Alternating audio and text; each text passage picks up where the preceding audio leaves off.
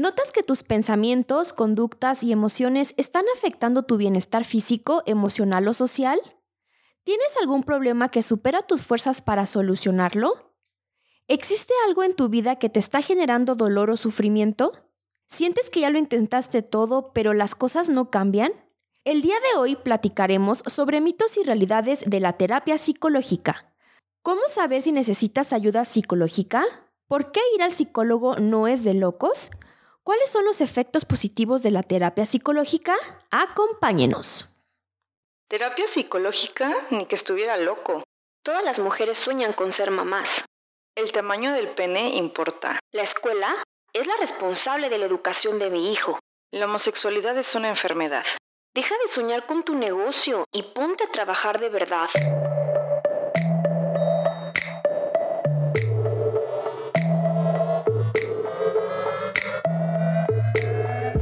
Te habla Georgina y Susana Sánchez. Con el fin de cuestionarnos y generar criterios propios, descubramos mitos y realidades sobre el amor, la nutrición, la sexualidad, las emociones, emprendimiento, educación y muchos temas más.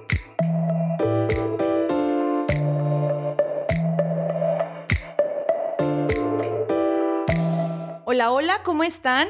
El día de hoy hablaremos sobre un tema lleno de mitos y muy estigmatizado por la sociedad y que se encuentra relacionado con el sentirnos bien y estar bien. El tema de hoy es terapia psicológica. Y es que aún se cuenta con muchísimos mitos sobre este tema. De un lado podemos encontrar los mitos relacionados con asistir a terapia psicológica es de locos, no funciona, yo no creo en los psicólogos, las personas débiles son las que asisten a terapia. Las personas debemos resolver nuestros propios problemas en secreto y sin comentarlo con nadie el psicólogo me va a juzgar o me va a regañar. Y por el otro extremo encontramos mitos como todos deberíamos ir a terapia psicológica, la terapia dura toda la vida, los psicólogos deben dar consejos y decirme exactamente qué hacer y los psicólogos leen la mente. Así que para esclarecer todos estos puntos y conocer más sobre lo que hacen los psicólogos, sobre qué es la terapia psicológica, qué tipos de terapia psicológica existen y cuándo debemos asistir, decidimos invitar a una excelente profesional y gran amiga, la psicóloga Mara Montes de Oca. Ella brinda terapia psicoanalítica a niños, adolescentes y adultos, cuenta con especialidad en psicosomática psicoanalítica, ha cursado seminarios de psicología forense e interviene en crisis y primeros auxilios psicológicos. Bienvenida, Mara. Hola, hola. ¿Cómo estás, Mara? Muchísimas gracias por estar con nosotras. Encantadas de tenerte aquí. Muchas gracias por la invitación. Yo aquí súper bien para hablar del tema. Perfecto. Y para iniciar debemos contemplar que la salud no solo se refiere al bienestar físico, sino también contempla el bienestar mental y emocional. La OMS señala que la salud mental es un estado de bienestar en el que la persona es capaz de hacer frente al estrés normal de la vida, de trabajar de forma productiva y de contribuir a su comunidad. Es la base del funcionamiento individual. La salud mental engloba nuestras emociones, nuestros pensamientos, nuestras conductas, la manera en cómo interactuamos con los demás, con los familiares, con la pareja, en el trabajo, con los amigos, cómo disfrutamos de nuestra vida en general. Pero, ¿qué ocurre cuando nuestro bienestar personal se encuentra afectado? ¿Qué hacer para sentirnos, actuar o relacionarnos mejor? ¿Con quién acudir para superar una situación en donde nuestras emociones se vean afectadas? Una de las opciones es acudir con un especialista en el tema, en este caso buscar ayuda psicológica. Creo que cuando vamos al doctor es cuando nos duele algo físico, pero cuando tenemos algún problema emocional, rara vez vamos a un especialista y es aquí en donde debemos acudir al psicólogo.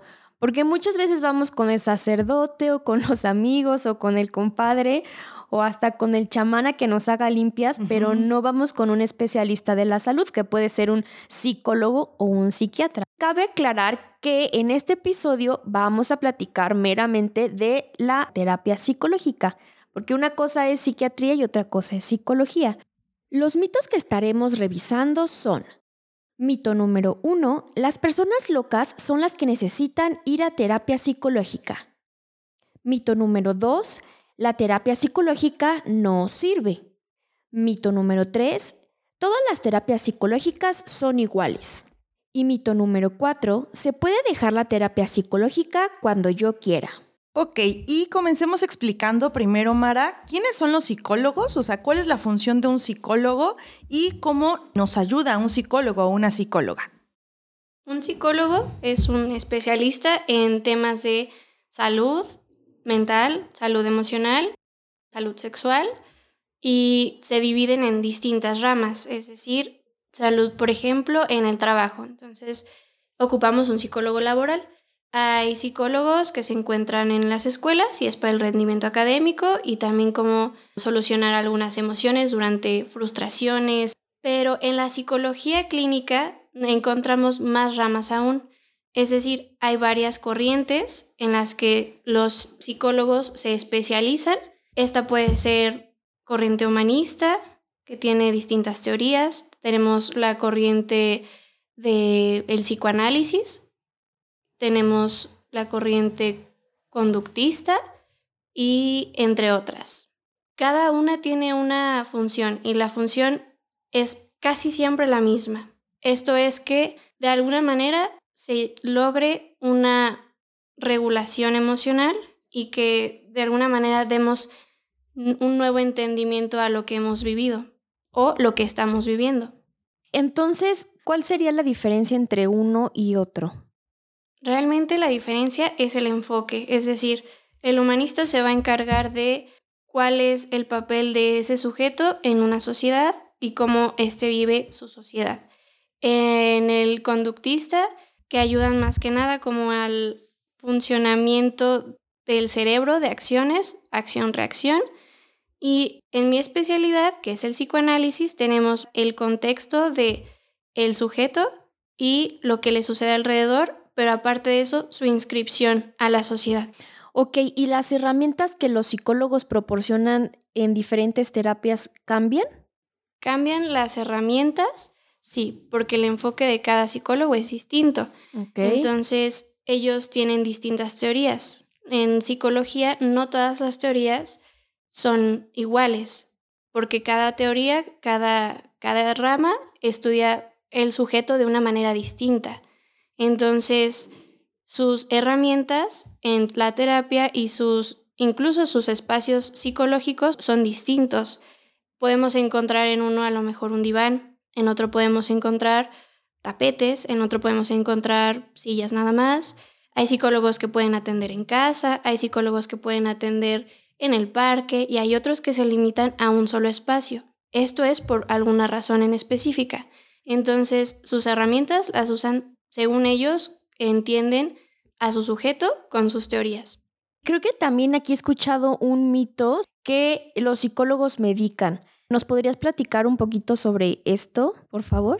Realmente es un mito porque la psicología, aunque se refiere a que trabaja con la salud mental, esto no quiere decir que salud es igual a medicamento.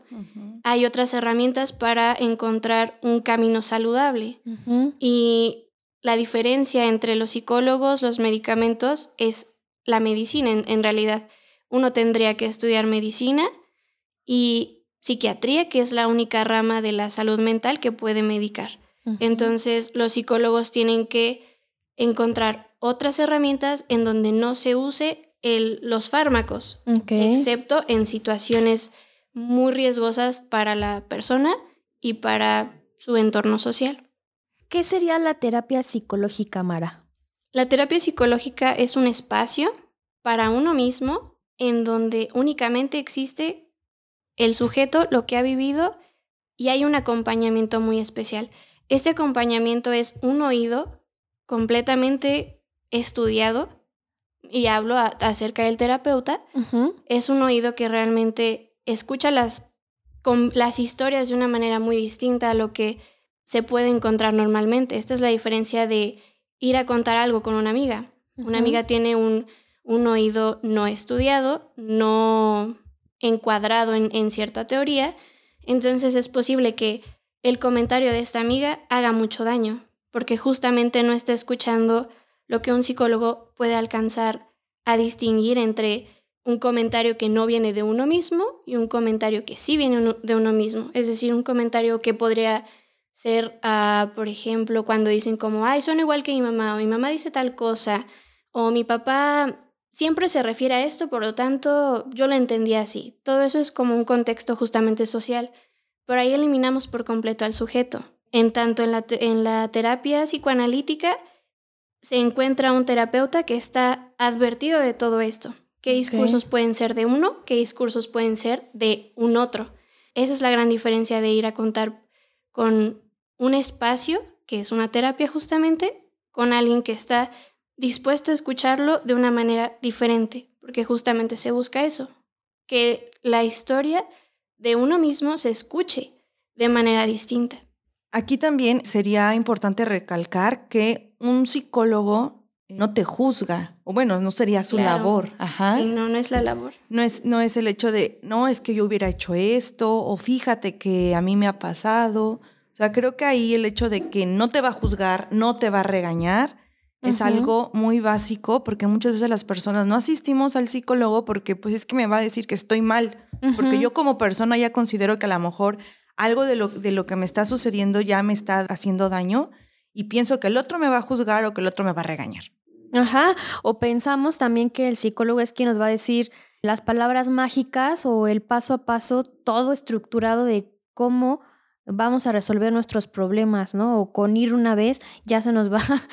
ya se nos van a quitar, como si fuera una gripa. Ajá. Sí, esto es de lo que hablábamos hace un momento. Es este oído estudiado y no pone por encima sus prejuicios todo lo que ha aprendido. Un psicólogo, un terapeuta, en cuanto entra su paciente, deja todo lo que cree, deja todas sus creencias y únicamente se enfoca en lo que el paciente cree, en cómo él ve todo el mundo, porque claramente todos vemos las situaciones de manera distinta, estamos condicionados a nuestra historia. Entonces, el terapeuta tiene esta obligación de olvidar su historia, pero sin dejar de lado sus estudios. Es la manera en la que el terapeuta debe de respaldarse en esta información, en estas teorías y en su cuadro teórico.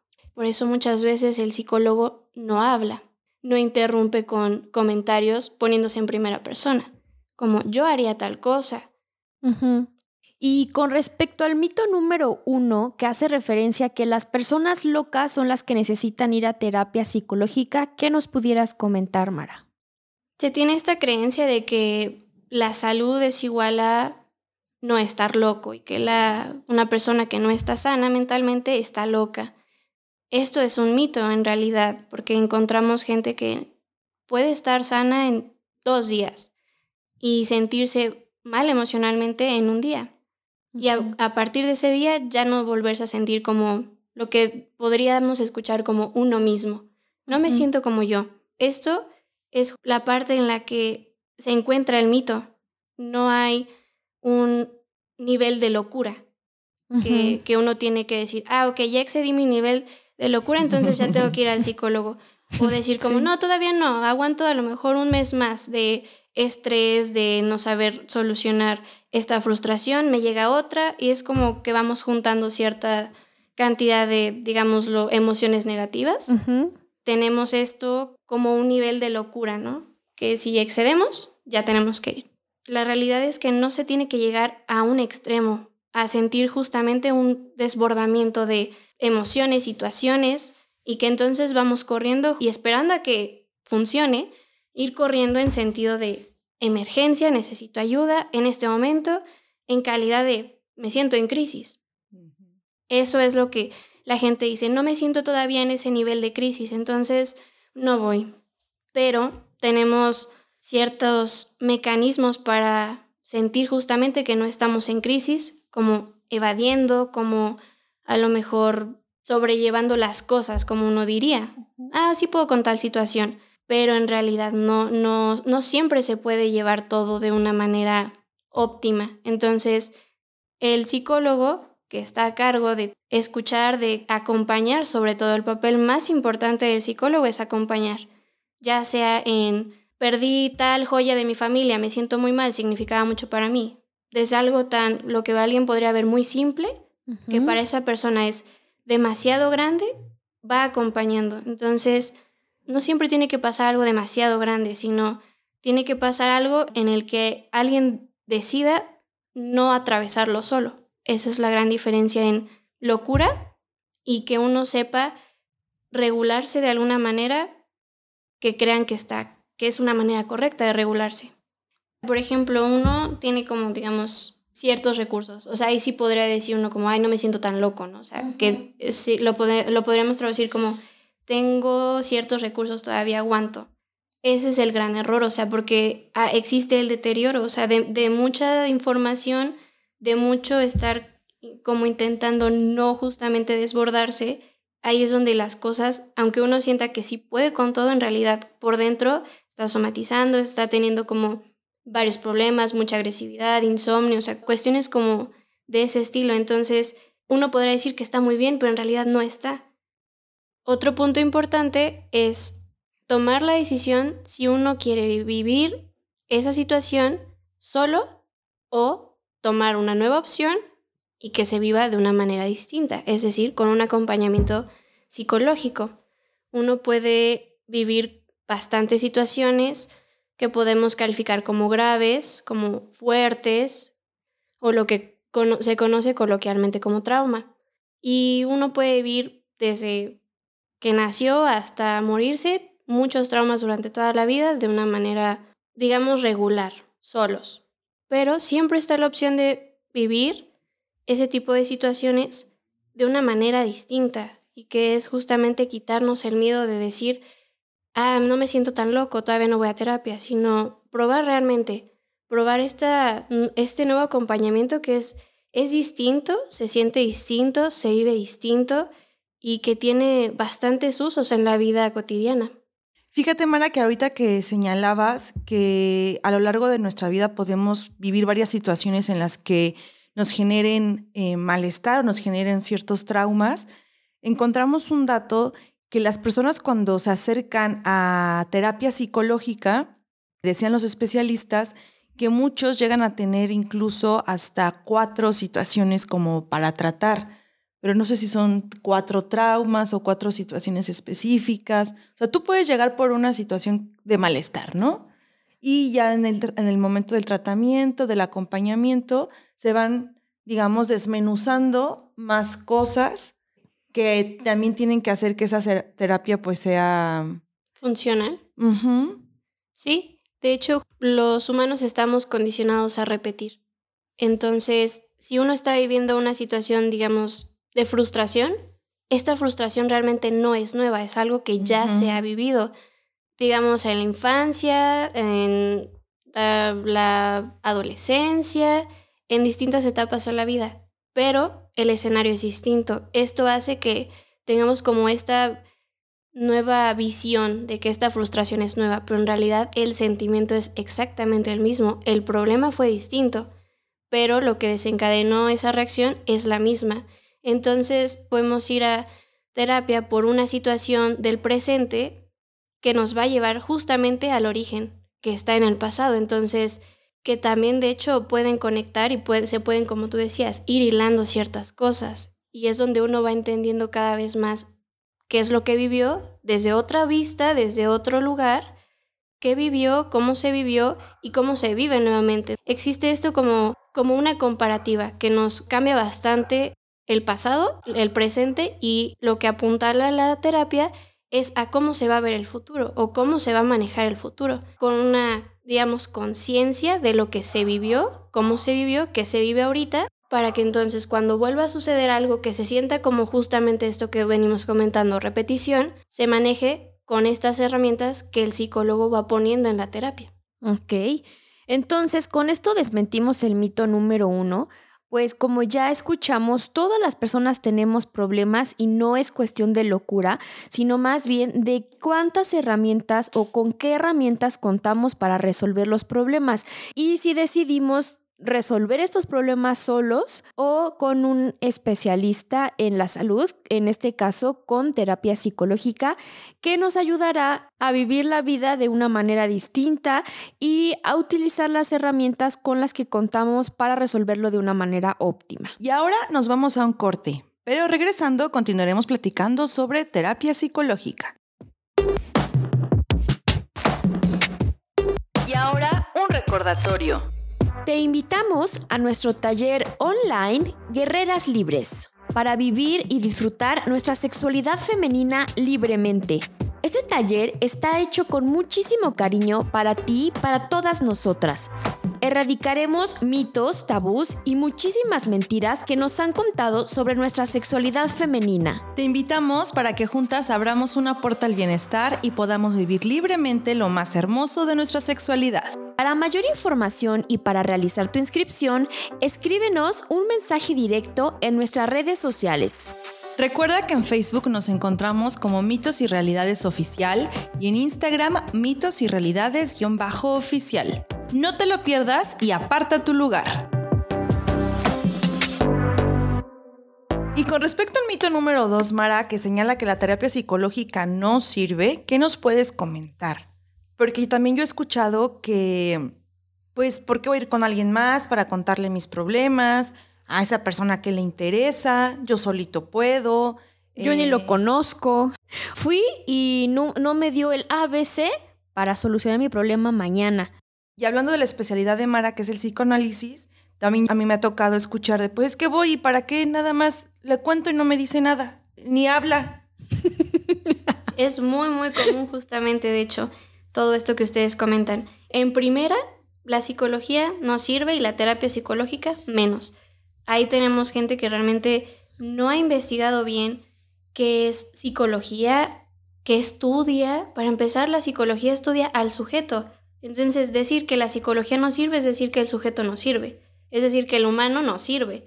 Y decir que la terapia psicológica, que como dijimos, es un espacio para uno mismo, no sirve, pues ahí tenemos también una dificultad en el concepto, porque estar en la fiesta, estar en un momento a lo mejor escuchando música tranquilo, es un espacio de uno mismo. Lo mismo con la terapia psicológica. La única variante es que hay alguien ahí dispuesto a acompañar y esto cambia todo.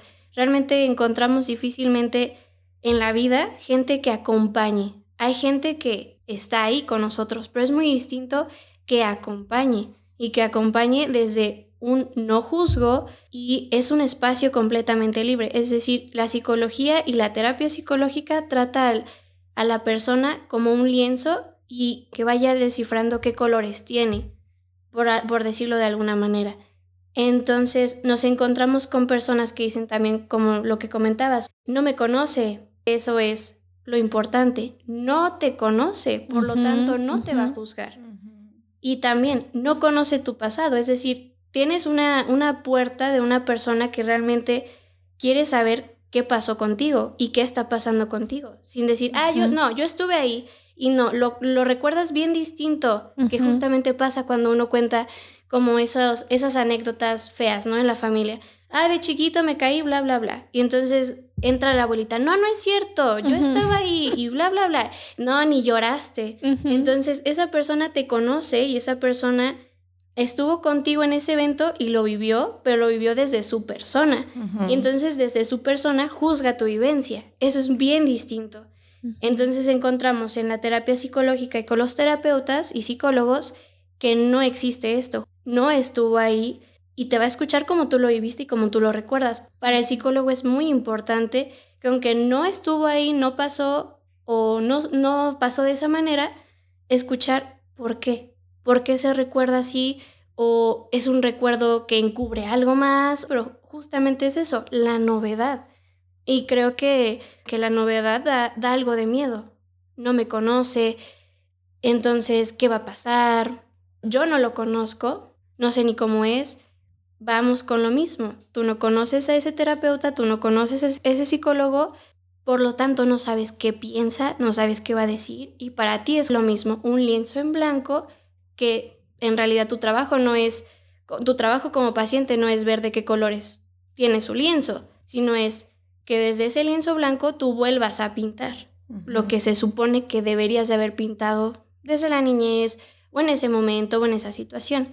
Y con la terapia psicoanalítica, el psicoanalista o el terapeuta con enfoque psicoanalítico no habla, pues si no habla es porque él no tiene que hablar. No vas a ir a un espacio que se supone que es para ti, donde encuentres a una persona que está invadiendo tu espacio porque te estaría diciendo todo lo contrario. Yo estoy aquí contigo viviendo este evento, que sería como si tuviéramos a cualquier familiar y ese no es su papel. Su papel realmente es servir de escucha. Servir de escucha, por lo tanto, no siempre va a hablar, está escuchando y está leyendo lo que tú dices. En el psicoanalista, las cosas son muy distintas porque para ellos usan tu historia que, estás diciendo, que estás contando, tus vivencias, lo usan como si fuera un libro. Ellos van leyendo. Entonces, este oído tiene esta particularidad que es, se lee lo que se escucha.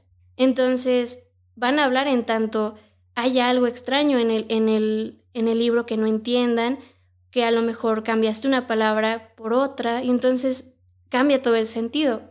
Usan mucho el lenguaje de lo literal. Entonces, van a hablar en tanto sean para ellos conveniente hacer preguntas. Lo que menos quieren es interrumpir justamente esta redacción.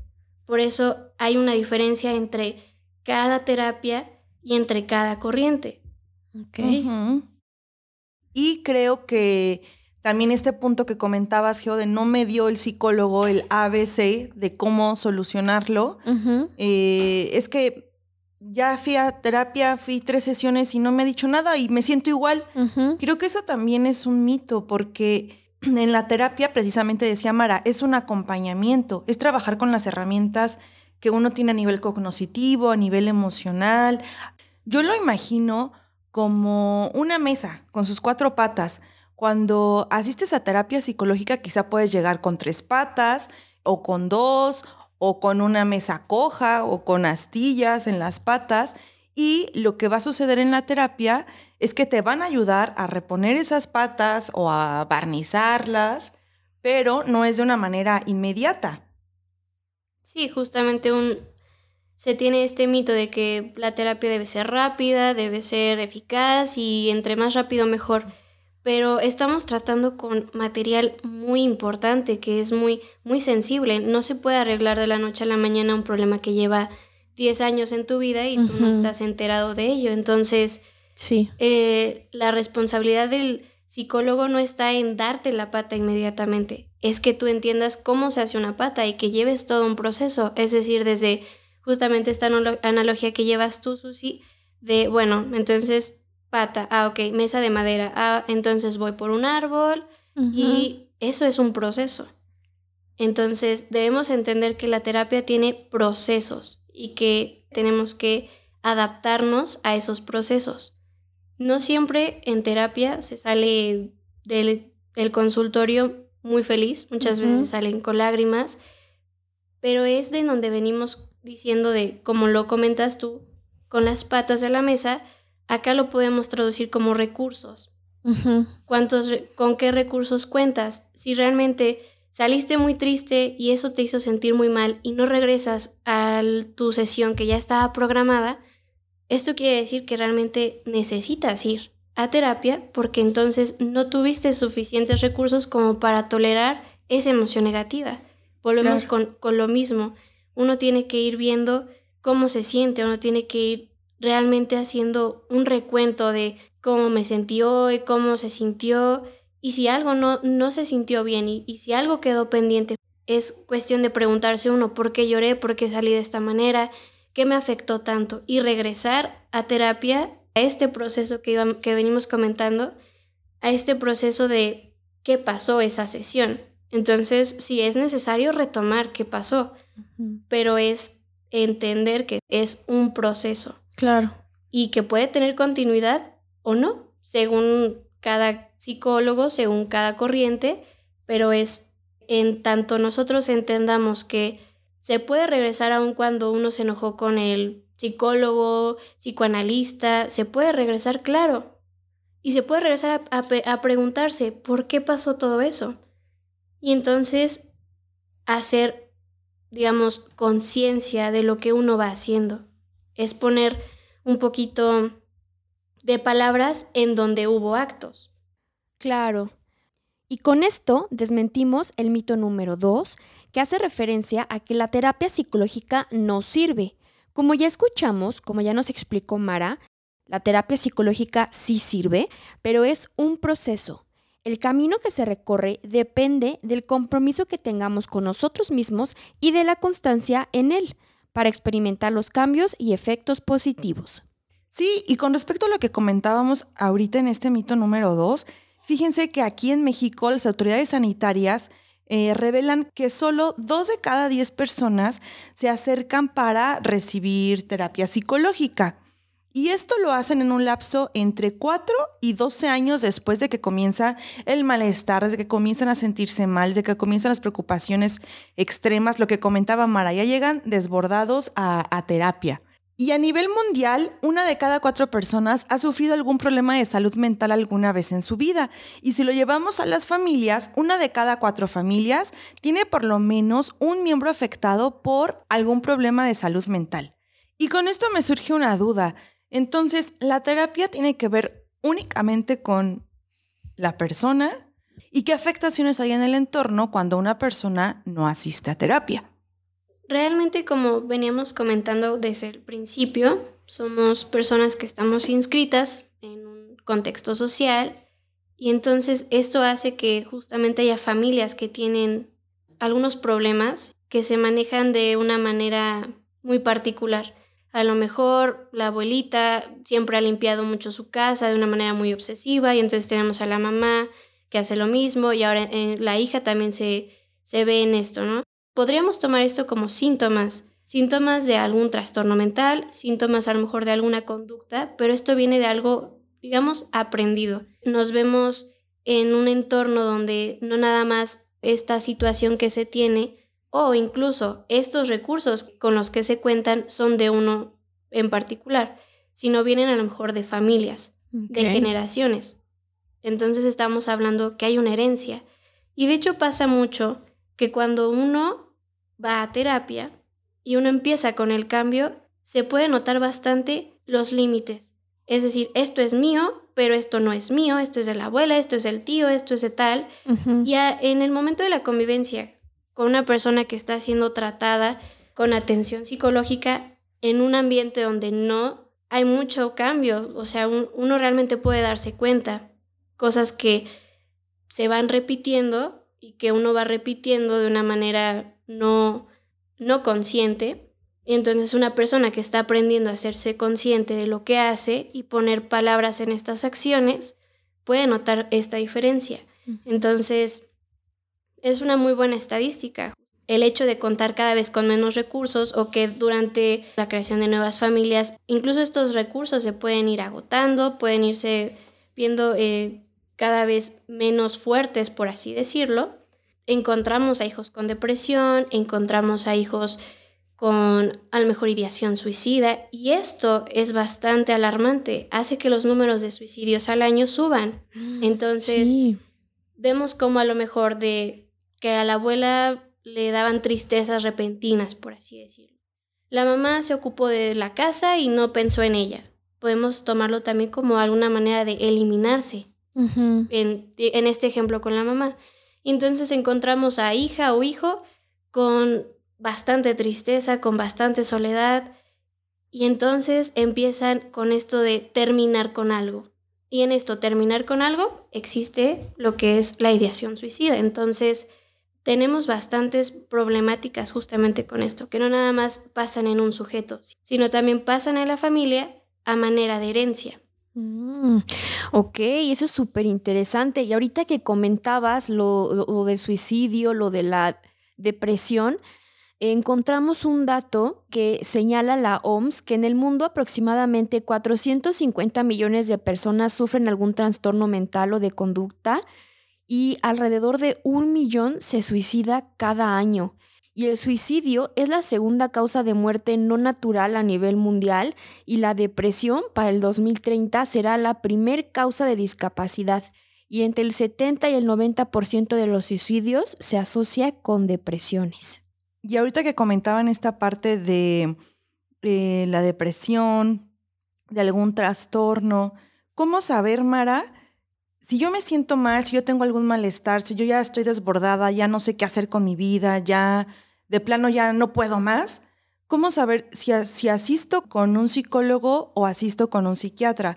Porque tú comentabas al inicio, el, psicólogo no realiza una medicación, el psiquiatra realizará este tipo de medicaciones.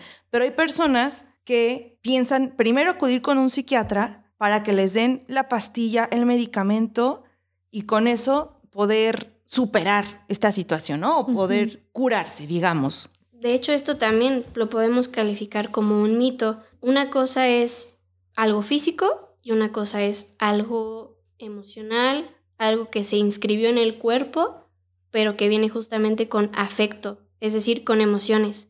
Y también va de la mano con lo que decíamos, de la inmediatez. Ah, si me tomo esta pastilla, se va a eliminar mi problema, mi depresión o mis preocupaciones excesivas. Realmente no funciona de esta manera. Tiene que haber algo integral.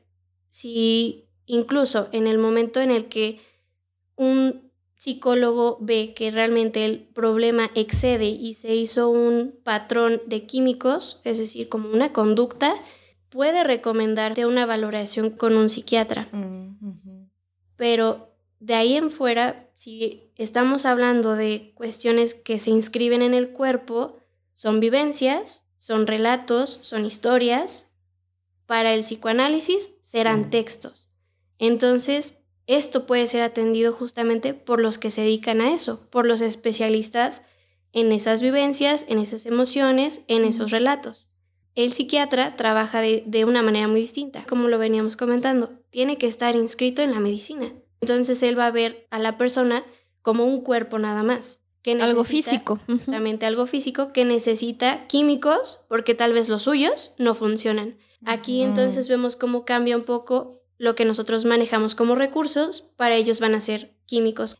Lo principal es separar salud física de salud mental. Eso es primordial. Ya una vez que hacemos esa separación y que podemos distinguir si lo que se siente es físico, pero viene de, un evento que fue con un afecto, entonces tenemos el origen que fue el afecto.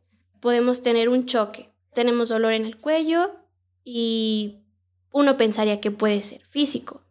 Pero si realmente el choque causó más afectos, es decir, más emociones, tenemos un síntoma. El dolor del cuello es síntoma, es decir, es consecuencia de ese afecto. Aunque uno esté tomando durante un mes desinflamantes, calmantes para el dolor o cualquier situación así, podemos ver que a lo mejor en un mes continúa este dolor. Entonces deja de ser algo físico, porque su origen fue un afecto, fue una emoción. Entonces tenemos gente que se encuentra justamente en controversia. porque si tengo esto físico, tengo que ir a terapia psicológica? ¿Cuál, cuál es la relación? Es justamente esto que estamos comentando de, ok, si es algo físico, pero hay que recordar que lo que se siente a nivel emocional, también se siente a nivel físico. Aquí hay una conexión. Sí se puede ir a una terapia psicológica que iniciaría con un dolor de cuello. Ya todos los expertos en todas las áreas del cuerpo descartaron cualquier situación, entonces esto pasa.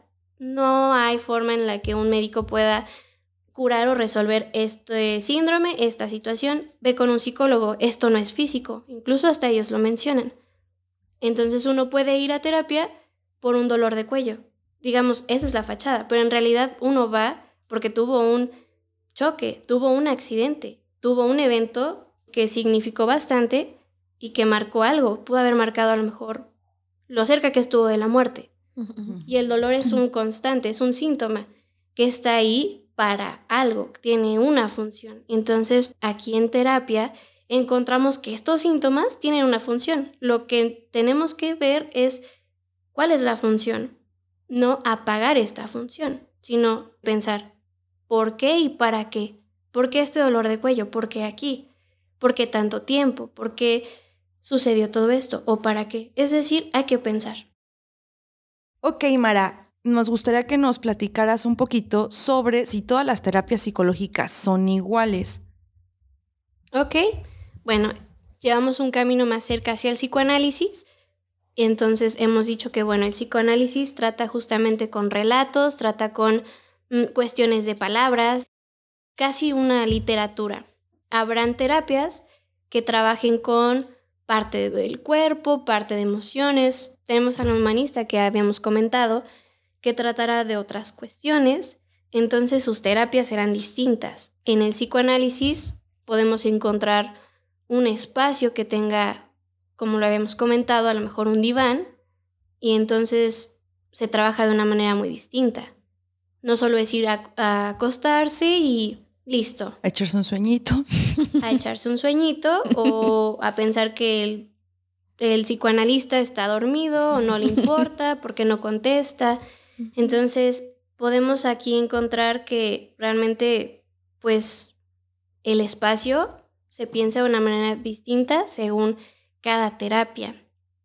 Encontramos terapia con personas que son sexólogas, entonces ellos tratan un tema muy distinto a lo que trata un psicólogo ah, conductual, cognitivo-conductual. Terapia de pareja. Terapia de pareja. Justamente la terapia de pareja, de hecho, se maneja de otra forma, porque ahí tenemos a dos personas. Lo que se va a estudiar es la relación que tienen eh, la relación que tienen a lo mejor con otras personas y a lo mejor se van hasta la relación que tuvieron con sus padres. Aquí en la terapia de pareja podemos encontrar también cómo hay dos personalidades que necesitan atención de una manera individual. Entonces muchas veces se opta por, ok, vamos a terapia de pareja, pero yo quiero mi propio espacio para hablar de mí, con mis cosas, con mi historia. Entonces cada terapia se maneja de una manera muy distinta y también cada terapeuta y cada psicólogo tiene un estilo muy particular de dar sus terapias y de implementar sus, sus conocimientos, de implementar sus teorías y también de qué conocimiento tiene a, a la mano. Habrán varios teóricos que hablen de ciertas cosas, ya dependerá de cada psicólogo qué es lo que le interesa, que es en donde ve su campo de trabajo. Por eso es muy importante investigar bien qué tipos de terapias existen para saber primero qué es lo que yo quiero, qué es lo que yo eh, deseo encontrar. Si deseo encontrar realmente quién soy, realmente de dónde vengo o entender por qué mis padres hicieron tales cosas, que muchas veces son las preguntas y las cuestiones que salen en, en las terapias. Entonces es muy importante saber qué se quiere. ¿Se quiere medicar? Ah, ok, entonces es distinto. ¿Realmente quiere resolver esos problemas? Pues entonces es una terapia psicológica. ¿De qué manera se quiere resolver ese problema? Quitando un hábito, será cognitivo-conductual. Si se quiere realmente llegar a un por qué, un para qué, como tú comentabas, Susi, trabajar realmente, analizar, entonces lo que se necesita es una terapia que analice justamente, que nos encontramos con una terapia psicoanalítica. Sí habría que investigar el enfoque de cada terapia y buscar un terapeuta, un psicólogo adecuado a lo que uno busca.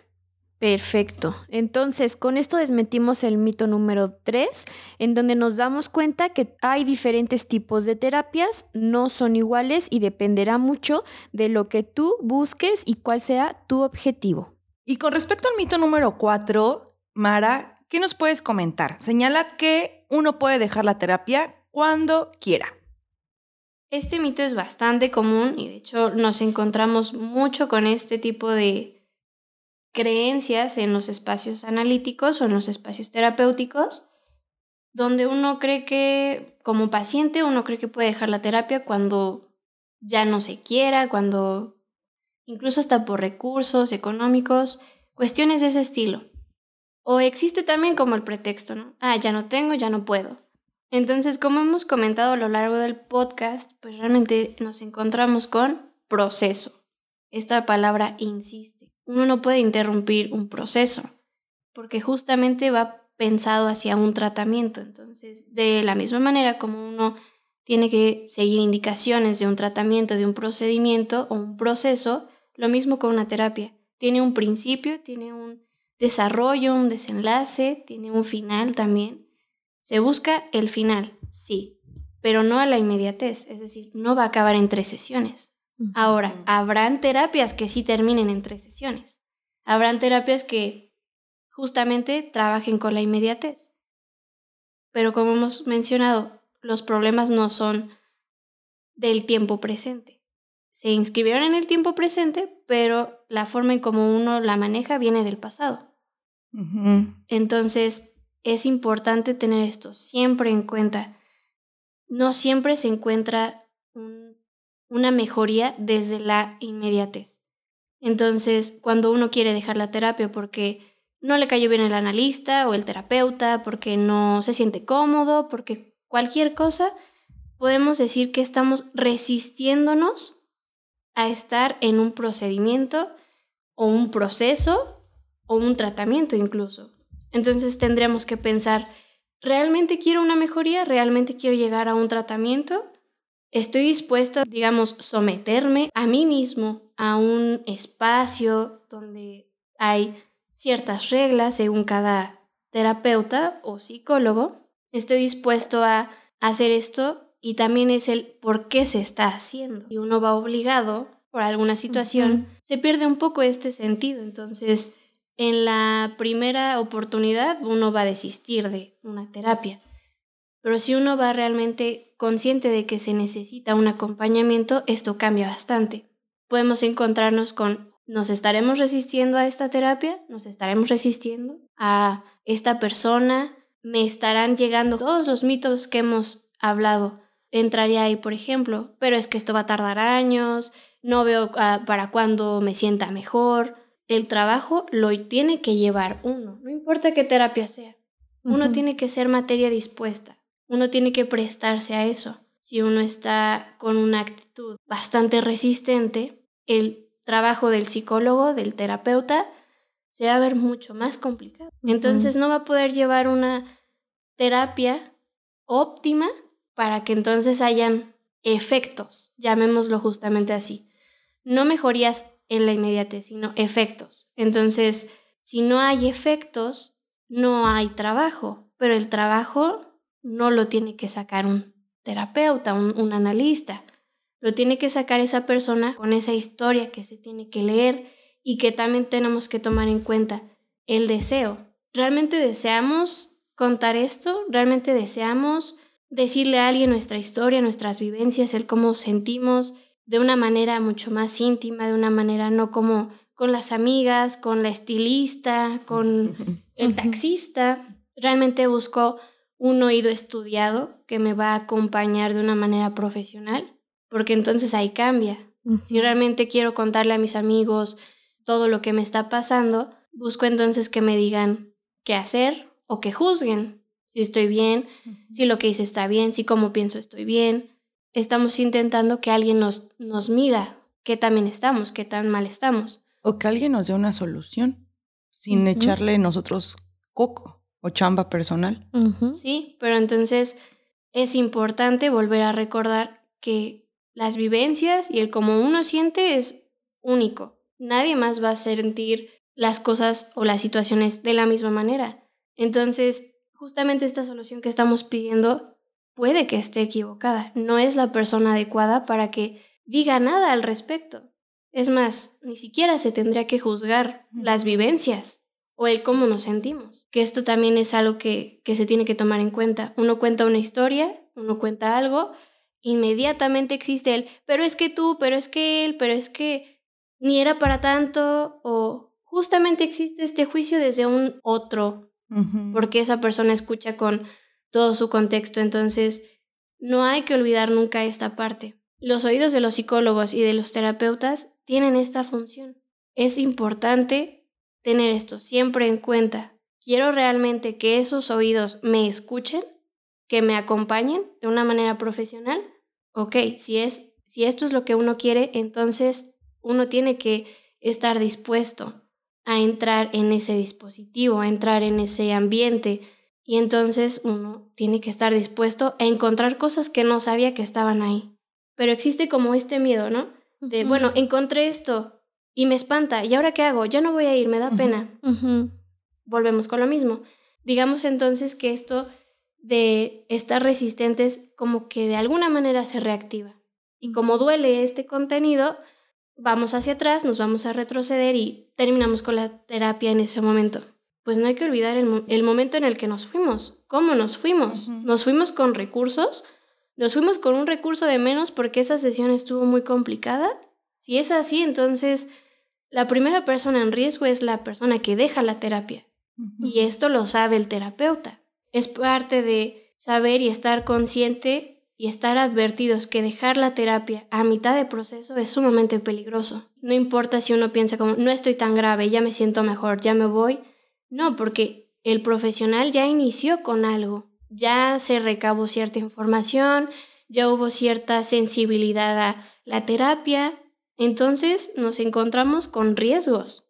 ¿En qué condiciones te vas? ¿Mejor? ¿Hasta cuánto tiempo? ¿Un mes, dos meses y después qué va a suceder? Porque realmente uno no alcanza a tener, como lo comentábamos, reforzamiento de recursos o a lo mejor intentar obtener nuevos recursos o si los que ya tenemos, que hemos aprendido durante nuestra vida, sean los mejores. No hay manera que en tres sesiones eso se sepa o eso lo sepa uno que es el que va a trabajar.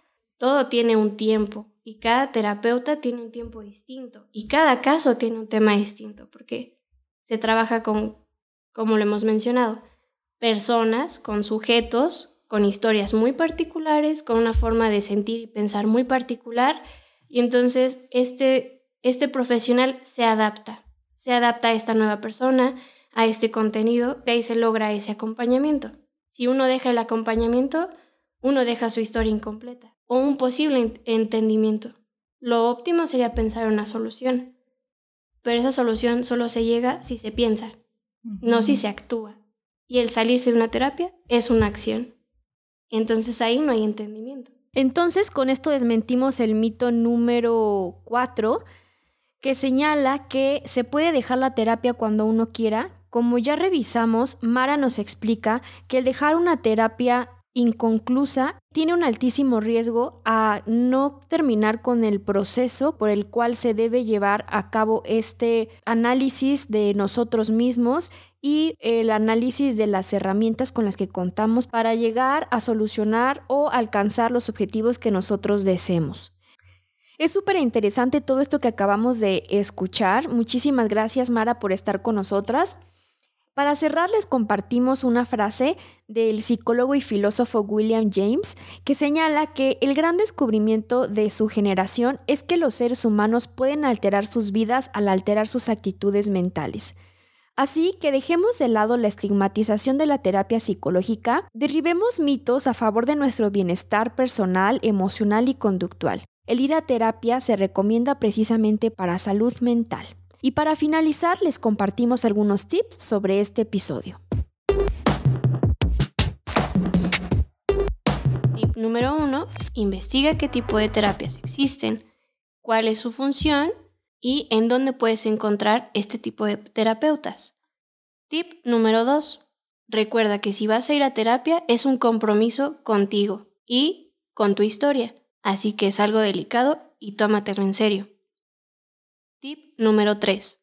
Recuerda que es muy importante ser consciente de cómo está tu cuerpo, cómo está tu vida afuera, tu trabajo, tus relaciones personales y si encuentras alguna dificultad, Piénsalo bien, dos veces. Puedes con esto tú solo, porque no es la única opción.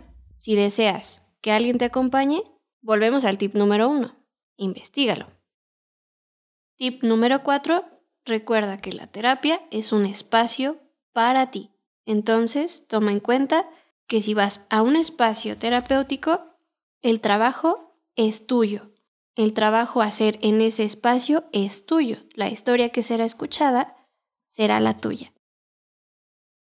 Tip número 5.